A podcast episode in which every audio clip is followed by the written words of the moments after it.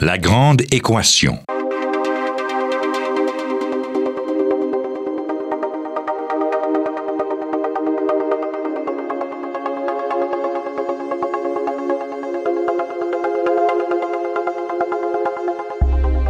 Ici Normand Mousseau. Bienvenue à La Grande Équation. Aujourd'hui, la science aurait-elle pu empêcher la crise financière de 2008?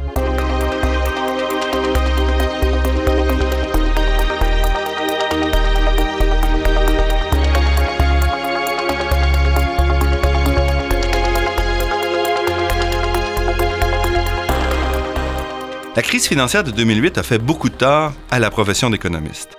Comment était-il possible pour ces spécialistes de ne pas avoir vu les problèmes arriver? Pourquoi n'avaient-ils pas proposé plus tôt, des solutions qui auraient permis d'éviter le pire?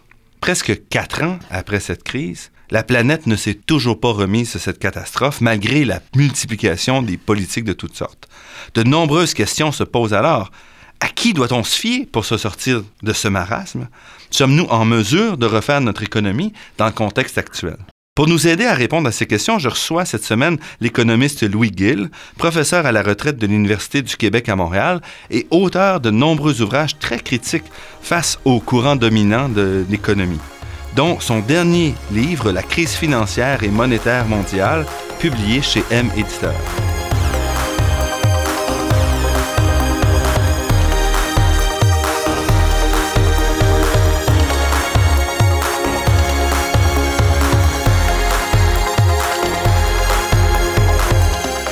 Louis Gill, merci d'avoir accepté notre invitation. C'est moi qui vous remercie de m'avoir invité. Bien qu'on ait assez peu ressenti la crise de 2008 au Québec, celle-ci a été vraiment très, très importante. Est-ce que vous pourriez en quelques mots nous résumer euh, les événements qui ont mené à cette crise-là? Bien, en fait, euh, on peut dire que cette crise-là, son origine lointaine d'abord, c'est la création à l'échelle mondiale depuis les années 1950 d'une masse euh, gigantesque de capital euh, fictif, de capital volatile, qui se déplace à travers le monde sans véritable lien avec la production réelle en simple euh, quête des meilleurs investissements spéculatifs possibles. Ça a commencé à la fin des années 50 avec la création du marché des euro-dollars à Londres. Et ça a continué ensuite avec l'effondrement en 1971 du système monétaire international de Bretton Woods, qui a fait que jusqu'à ce moment-là, les, les, monnaies étaient stables les unes par rapport aux autres. Et à partir du moment où elles sont devenues fluctuantes, on a recherché toutes sortes de moyens pour essayer de les stabiliser. Par conséquent, pour se garantir, et on a créé des instruments financiers qui sont véritablement les ancêtres des instruments financiers complexes d'aujourd'hui qu'on appelle les produits dérivés. Ensuite, il y a eu euh, la crise du pétrole en 1976 et après ça, on est entré dans la période du néolibéralisme. Le néolibéralisme, à, partir de la fin des années 70, qui a tout déréglementé et qui a ouvert les frontières entre les différents compartiments du monde financier comme ils existaient auparavant. Après ça, il y a eu, au cours des années 90, une nouvelle phase d'intensification de ce processus-là, avec la transformation complète de la nature des banques. On cessait d'être la petite banque de coin de rue qu'on connaissait, la banque de mon père ou la banque de ma mère pour devenir des grands conglomérats, comme on dit, financiers. Après ça, la nature des banques s'est transformée au cours des années 1990 pour en faire des banques qui ont commencé à émettre de nouveaux produits, alors que jusqu'à ce moment-là, les banques, par exemple, lorsqu'elles émettaient une hypothèque, elles la conservaient jusqu'à échéance. Alors, à partir des années 90, on a vu un nouveau processus être créé, qui est le processus de la titrisation des actifs, de sorte que, par exemple, plutôt que de garder une hypothèque, les banques ont commencé à émettre de nouveaux titres fondés sur ces hypothèques, qu'on a appelés des produits dérivés, des nouveaux produits qui étaient des produits à court terme, euh, très spéculatifs. On est entré ensuite dans une ère où on a convaincu les gens, par exemple, parce que, évidemment, il faut dire aussi que l'économie capitaliste est une économie qui est hanté par la surproduction. On est toujours dans un processus de production supérieur à ce qu'il faut, en quête, encore une fois, des meilleurs profits possibles, surproduction, suraccumulation. Alors, la meilleure manifestation de ça, c'est celle qui s'est déroulée dans le domaine de l'immobilier. Et on a vu à ce moment-là une énorme bulle immobilière, pas seulement aux États-Unis, on sait qu'elle a eu lieu aux États-Unis, mais elle a eu lieu aussi en Europe, par exemple en Irlande, en Espagne, en Grande-Bretagne. Et puis, Ceci a donné lieu, sur un fond, disons, de gigantesque accumulation de capital financier, on a vu se créer une situation où on a incité les gens à emprunter et à, euh, pour acheter des maisons beaucoup plus chères que ce que les gens avaient le moyen d'acheter. Et on a transformé les logements en quelque sorte en actifs financiers en disant aux gens achetez, achetez de toute façon, vous pourrez revendre et vous pourrez revendre avec profit parce que ça ne peut qu'augmenter. Alors voilà l'illusion qui a fait qu'à un moment donné, ce genre de choses-là, ça peut se dérouler pendant un certain temps. Ça se déroule tant que la euh, demande arrive à équilibrer l'offre croissante, une offre qui ne cesse d'augmenter. Et à un moment donné, quand, par exemple, tout ça s'effondre, qu'il y a vraiment une suraccumulation, là, les gens ne sont plus capables de payer, ils sont obligés d'abandonner leur logement et ceci été le signe de déclenchement d'une série de faillites en chaîne qui a inévitablement affecté les institutions financières qui avaient, prêt, qui avaient effectué ces prêts-là. Et comme ces nouveaux prêts, ces produits dérivés, euh, avait été propagé à travers le monde, on s'est retrouvé avec une situation qui était une crise mondiale. Mais là, vous nous donnez un portrait qui s'étend, donc qui n'a pas vraiment été l'élément déclencheur. D'une certaine façon, ce que vous nous dites, c'est qu'à partir des années 70, on a plus ou moins retiré les gouvernements d'un contrôle de l'économie, entre autres des taux de change, où on a donné beaucoup de possibilités aux privés, aux investisseurs de jouer sur les taux de change, et ensuite de, de multiplier les produits artificielle d'une certaine façon. Mm-hmm. Mais après ça, vers la fin, ce que vous semblez dire, c'est que l'élément déclencheur, ça a été l'accès au capital pour euh, l'immobilier. Le fait, c'est que, euh, que les gens euh, aient été incités et soient embarqués à toute blinde dans un processus de, qui est celui de la bulle immobilière. Ça s'est fait, ça, grâce à l'existence d'un capital financier très développé qui a permis qu'on développe toutes sortes de nouveaux produits financiers et qui ont rendu le système extrêmement précaire. Par exemple, les gens qui empruntaient, ils empruntaient souvent des prêts qu'on a qualifiés de prêts aux États-Unis parce que les États-Unis sont toujours très imagés dans leur dénomination. Ils ont qualifié ces prêts-là de prêts ninja, N-I-N-J-A. Alors, pourquoi ninja? No income, no job, no assets. C'est-à-dire que ces prêts-là étaient octroyés à des gens qui n'avaient pas de revenus suffisants, qui n'avaient pas d'emploi stable et qui n'avaient pas d'actifs financiers par ailleurs pour garantir ces emprunts-là. Ce qui veut dire que on s'est embarqué dans une situation d'extrême précarité où le crédit s'est développé sans véritable fondement solide. Et puis à un moment donné, quand ça a éclaté, ben, ça a éclaté avec une violence euh, extrême qui a produit la situation qu'on connaît maintenant parce que, bien évidemment, comme les gouvernements à l'échelle mondiale n'ont pas voulu laisser les systèmes financiers s'écrouler, ils se sont portés à la rescousse de ces systèmes financiers. Donc, les États ont investi massivement pour venir en aide aux grands établissements financiers qui étaient en faillite, qui ont été précipités dans la faillite à cause de ce manque de précautions préalables. Et c'est ce qui fait que, finalement, cette crise-là, qui était à l'origine une crise de la dette privée, s'est transmutée en crise de la dette publique avec la situation qu'on connaît aujourd'hui.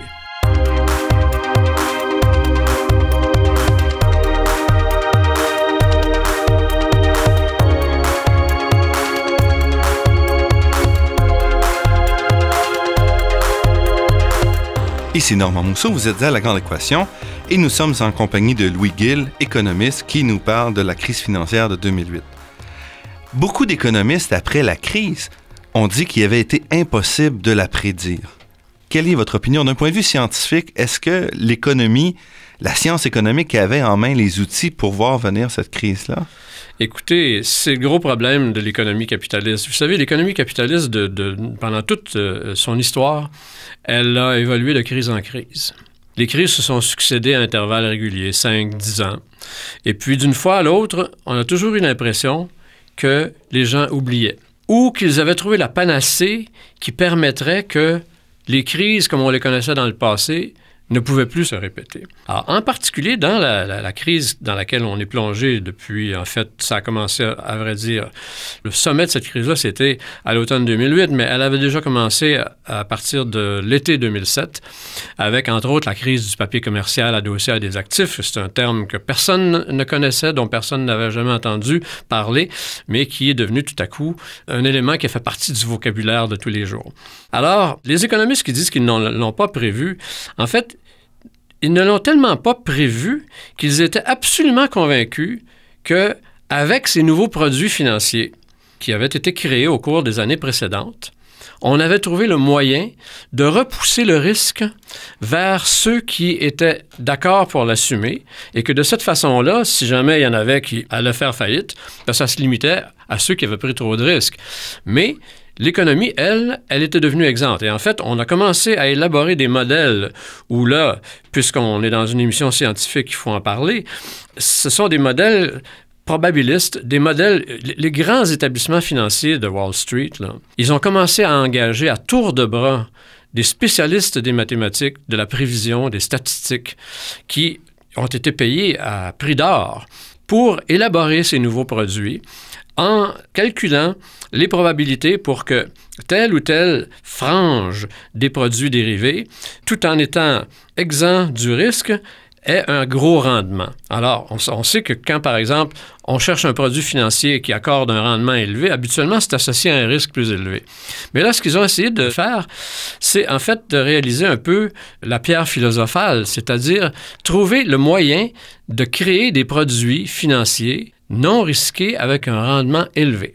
Alors, ils ont confié cette tâche-là à des mathématiciens et les bureaux de Goldman Sachs, par exemple, ou de Citigroup ou de Morgan Stanley à New York étaient truffés de cracks mathématiques qui faisaient sans arrêt des modèles mathématiques pour essayer de trouver le moyen de garantir les placements contre la catastrophe.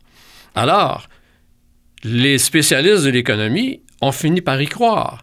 Les agences de notation qui sont censées être les plus vigilantes pour déterminer si, par exemple, tel placement est risqué, ou on, en entend plus parler aujourd'hui parce qu'on sait que les agences de notation jouent un rôle absolument assassin face aux pays endettés qui essaient de s'en sortir.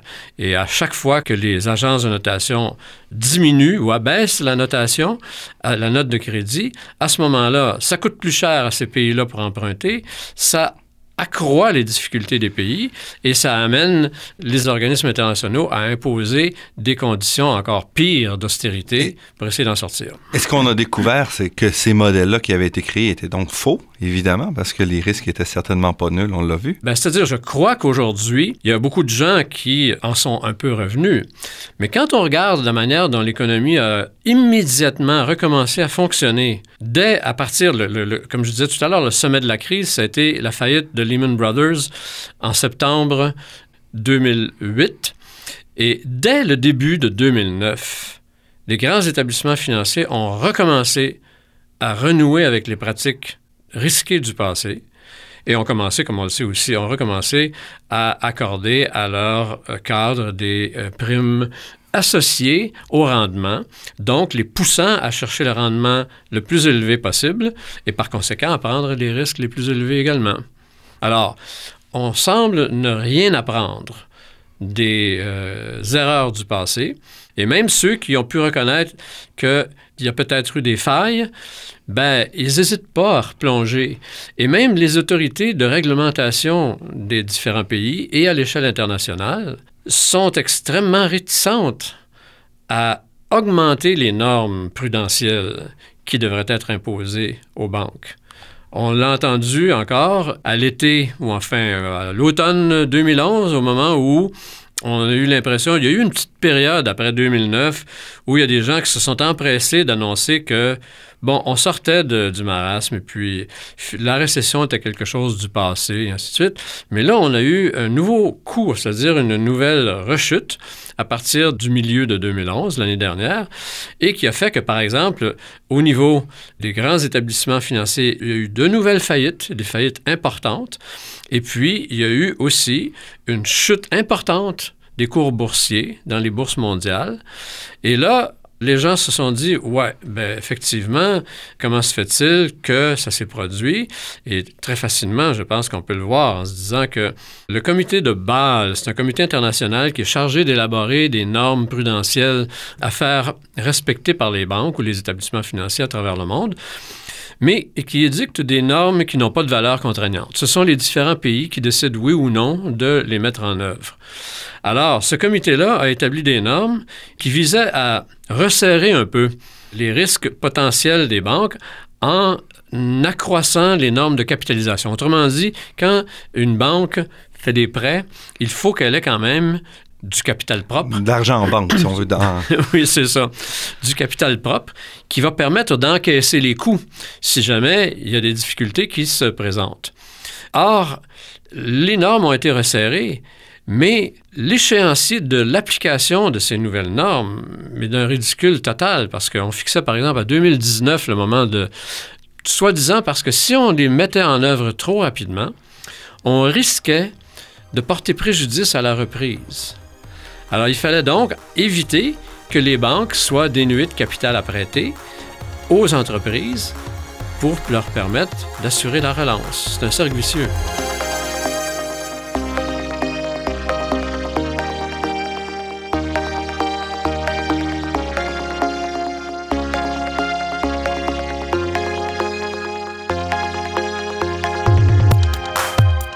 Ici Normand Mousseau, vous êtes à La Grande Équation sur les ondes de Radio Ville-Marie et nous sommes en compagnie de Louis Gill qui nous parle des difficultés que présente le modèle financier actuel à se remettre dans le droit chemin.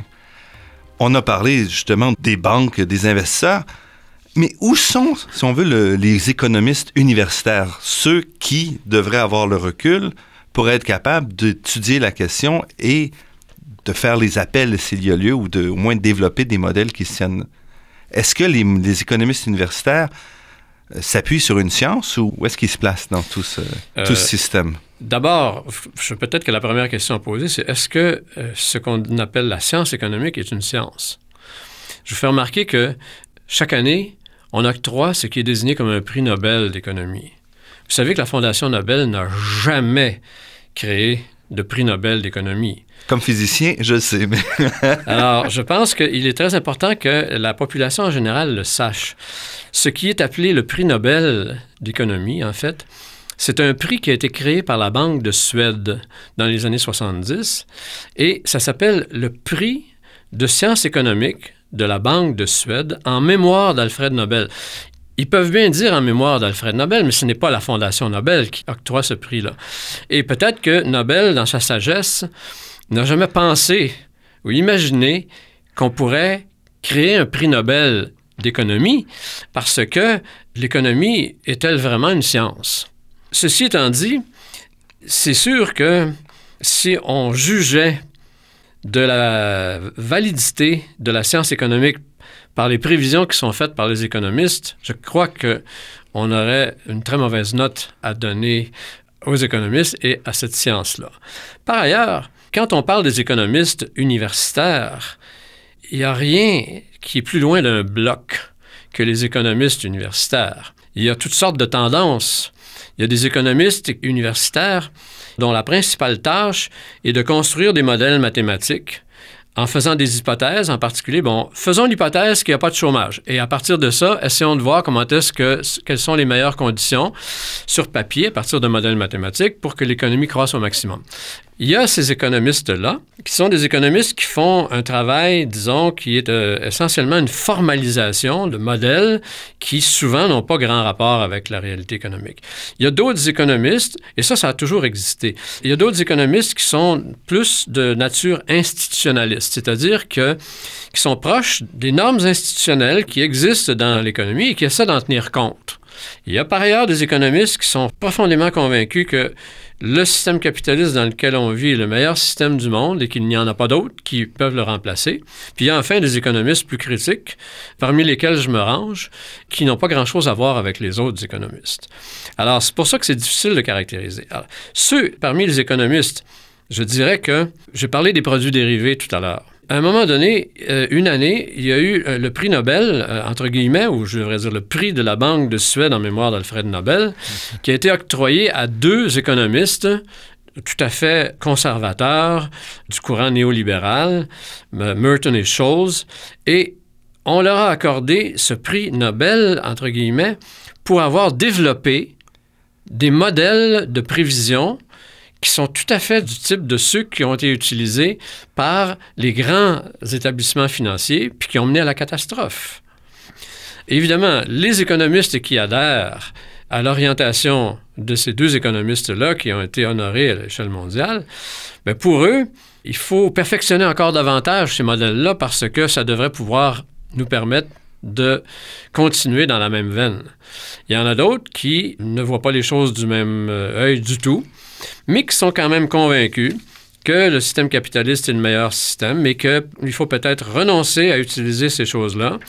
Et il faut utiliser une manière, disons, plus prudente de fonctionner et il y a enfin les autres qui disent, ben, franchement, il n'y a pas grand-chose à attendre de ce système-là. La preuve, c'est qu'il nous mène tout droit à la faillite, il crée des inégalités, il réduit ce système-là continuellement euh, la responsabilité de participer au financement des tâches communes euh, qui sont demandées aux euh, entreprises et aux nantis de l'économie, et ils se retournent davantage vers les moins nantis pour leur demander de contribuer davantage avec une fiscalité régressive, euh, une fiscalité qu'on appelle une fiscalité des usagers, euh, qui recourt davantage à la taxation, donc aux taxes indirectes ce qui est exactement le tournant qu'a pris le gouvernement euh, avec le budget Bachand de 2010 et dont on vit la troisième année avec le nouveau budget qui vient d'être adopté. Et votre position, c'est celle-ci de, critique. Et dans la, conclusion de votre excellent livre, La crise financière et monétaire mondiale, vous proposez un certain nombre de corrections à apporter ou de constats aussi. La nécessité, entre autres, d'imposer des contraintes réelles aux investissements privés. Vous dites aussi qu'il faut absolument revoir la légitimité des dettes publiques. Et finalement, qu'il est nécessaire de créer une indépendance entre les politiciens, si on veut, et le milieu des affaires. Est-ce que vous, y croyez? Vous pensez qu'on va pouvoir aller dans cette direction? Écoutez, je, ne sais pas si on va pouvoir y aller. Je pense qu'il faut pousser pour y aller. Et, euh, dans cette euh, aventure-là, il y a des forces sociales qui ont intérêt à ce qu'on aille dans cette voie-là, et il y a des forces sociales qui combattent pour qu'on aille dans cette voie-là. Moi, je dis, on ne sortira jamais du marasme tant que ceux que j'appelle les banksters, par euh, analogie avec les gangsters, mais qui sont les gangsters des banques, seront au poste de commande. Tant que ce seront eux qui seront en position de décider pour le reste du monde. Et ça, vous faites vraiment aussi le, lien entre le fait que beaucoup de gens qui sont en principe du côté du secteur public sont issus de Goldman Sachs, des grandes institutions financières qui ont contribué au marasme. Absolument. vous avez tout à fait raison de le souligner parce que on parle de Goldman Sachs parce que c'est vraiment l'établissement qui s'est fait le mieux connaître pour toutes sortes de, de, malversations dans la crise. On sait que Goldman Sachs est l'établissement qui a conseillé le gouvernement grec pour camoufler l'ampleur de sa dette et que c'est Goldman Sachs qui a spéculé contre l'euro pour le faire chuter. Ce sont des personnes ignobles du point de vue de la défense du bien commun. Alors je dis, tant que ces gens-là seront au poste de commande, on n'arrivera pas à sortir de là.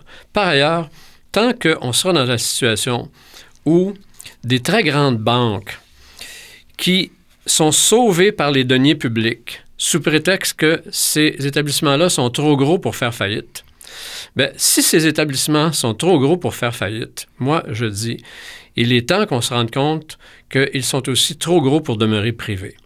Il faut qu'ils soient en prise en main et qu'ils deviennent des établissements publics gérés démocratiquement par la population.